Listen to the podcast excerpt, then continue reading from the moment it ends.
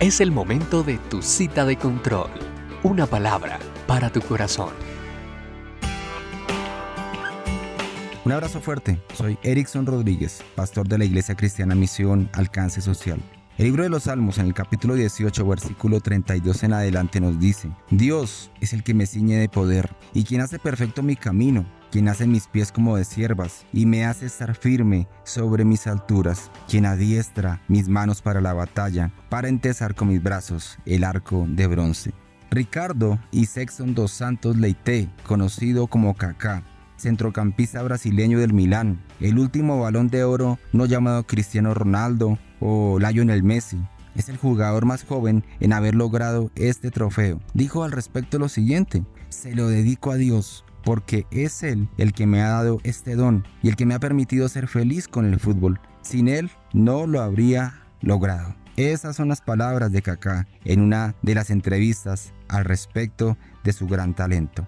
Es responsabilidad de cada persona el saber lo que Dios ha depositado en sus manos, pero más importante es hacer buen uso de esa cualidad especial que puede ser llamada un don, un talento. Todos los hombres, sin excepción, escúcheme bien amigo, todos los hombres, sin excepción, estamos dotados de dichos talentos. Sin embargo, muchos dicen no tener ninguno, otros dicen que no reconocen el tenerlos, pero hacen mal uso de ellos. Otros no son ignorantes de tenerlos, pero sí son temerosos del usarlos. Dios ha puesto en cada uno de nosotros estos regalos para el desarrollo de su propósito en nuestras vidas. Amigo, ¿conoce usted los talentos que Dios ha puesto en su vida?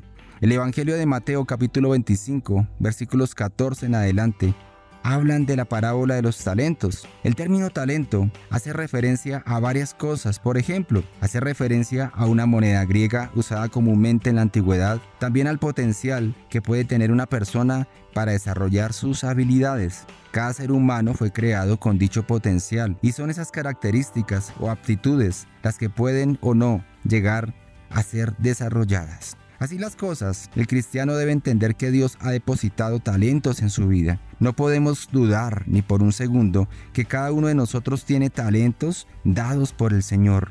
No porque seamos merecedores de estos, sino por su bendita gracia. Mateo 25, 23 dice, Bien, buen siervo y fiel. Sobre poco has sido fiel, sobre mucho te pondré. Entra en el gozo de tu Señor.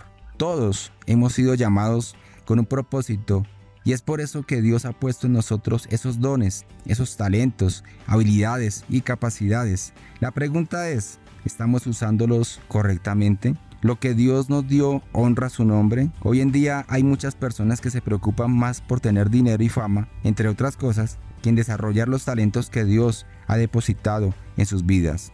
Amigo, hoy es un buen día para dar gracias, eternas gracias al Señor por todo, absolutamente todo lo que ha puesto en nuestras vidas. Hermoso Dios, gracias por tu amor, gracias por tu misericordia. Cada ser humano es muestra de tu grandeza y perfección. No obstante, el pecado ha puesto un velo en tu creación, sacándonos de tu propósito. Por eso hoy clamo para que cada persona entienda cuán especial es para ti no enviaste a ningún ser humano a esta tierra por casualidad, sino con un plan divino.